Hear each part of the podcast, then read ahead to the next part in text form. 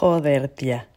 No me iba a imaginar que empezamos compartiendo trabajos en equipos durante la maestría y escalamos a viajar y hasta a tener un negocio juntas. A la camellita le agradezco las divertidas fiestas en las épocas bostonianas.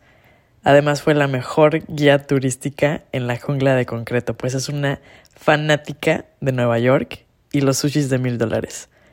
De hecho, escucharán después la historia de cómo en esa ocasión el chofer casi me baja del autobús porque no me callaba. Ella fue esa amiga que me vio cuando ni yo me había dado cuenta que la estaba pasando mal. Me acompañó cuando llegó mi primer ataque de pánico y mientras aprendí a conocer a mi ya buena amiga, la ansiedad. Durante la pandemia y a distancia, ella entre lagartijas, tormentas, cocodrilos y mosquitos de Miami, y yo en San Francisco, en la jaula de las locas, ya por ahí estará pronto esa tanda de episodios.